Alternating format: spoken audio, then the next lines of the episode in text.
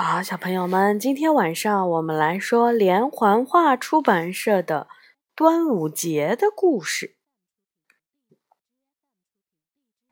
这本书呀是由思南改编的，由秦龙绘画。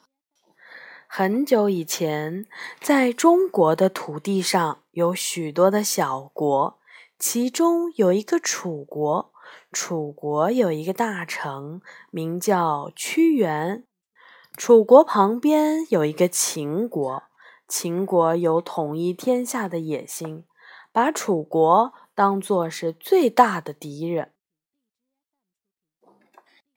屈原向楚王提出许多治理国家的好主张，可楚王就是不听，屈原非常的伤心。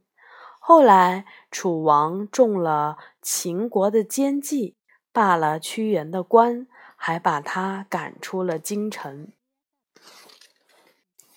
屈原离开京城，来到了汨罗江边。他想到国家的前途，想到老百姓的苦难，心里难过极了。他一边走着，一边悲叹。长太息矣，掩涕兮，哀民生之多艰。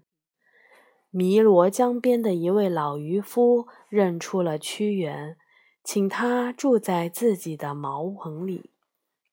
屈原眼巴巴地等待着来自京城的消息，他多想再回到楚王的身边，为国家尽力呀！屈原等啊！盼啊！可楚王总也没有召见他，逃难的百姓却越来越多了。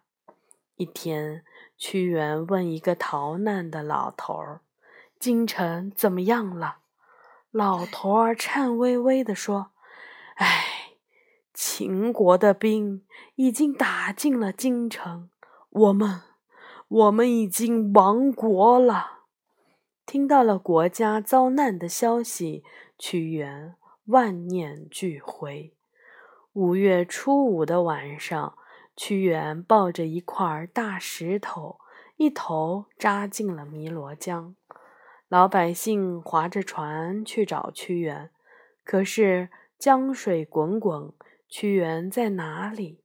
人们划啊划啊，月亮落下去了。不见屈原的影子，太阳升起来了，还是不见屈原的影子。人们悲伤地喊着屈原的名字，用苇叶包上蒸熟的饭团，扔进了江里。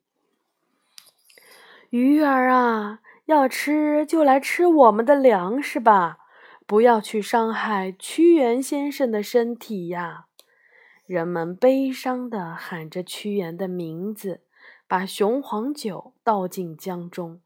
毒虫啊，喝了这酒就乖乖的醉倒吧，不要去咬屈原先生的身体呀！大家找了几天几夜，也没有找到屈原，男女老少都悲伤的哭了。为了纪念屈原。人们把他投江的五月初五这一天定为端午节。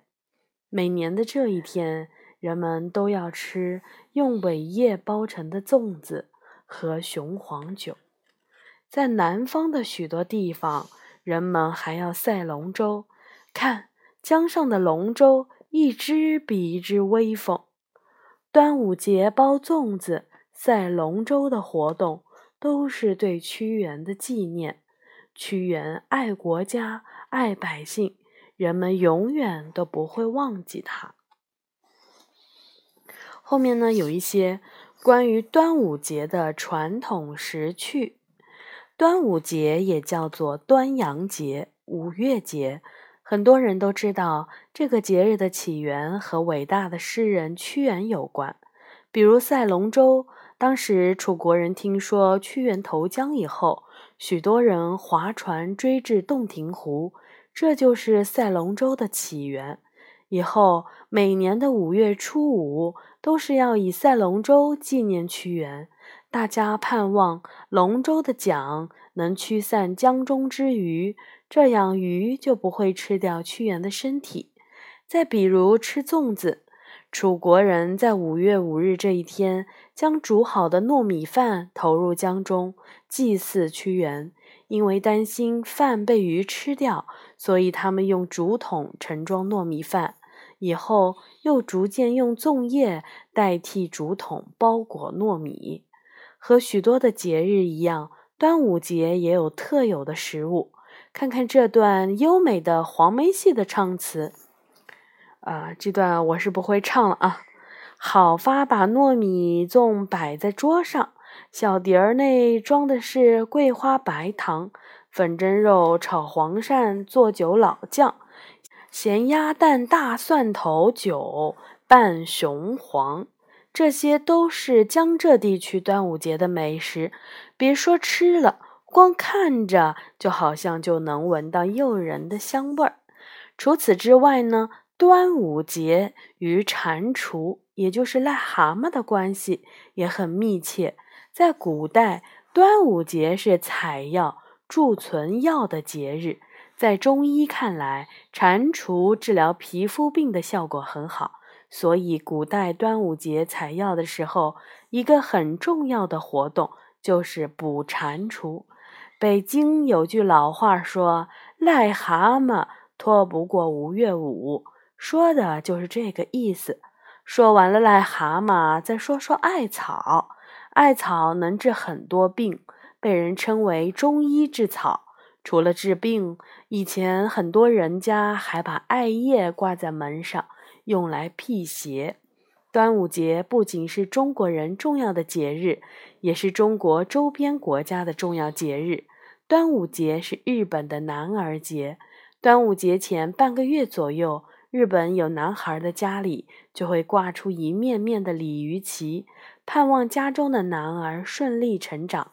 端午节的很多习俗也传到了韩国，韩国人在这一天也要纪念屈原吃粽子。而在越南，端午节的清晨，爸爸妈妈会为孩子准备好各种的美食：糯米酒酿、黄姜糯米饭。杨桃、李子等酸酸的水果，大人们则要喝雄黄酒。嗯，说了这么多，关于端午节还可以再说上一箩筐。好，这就是关于端午节的传说以及相关的一些故事。好的，小朋友们，晚安。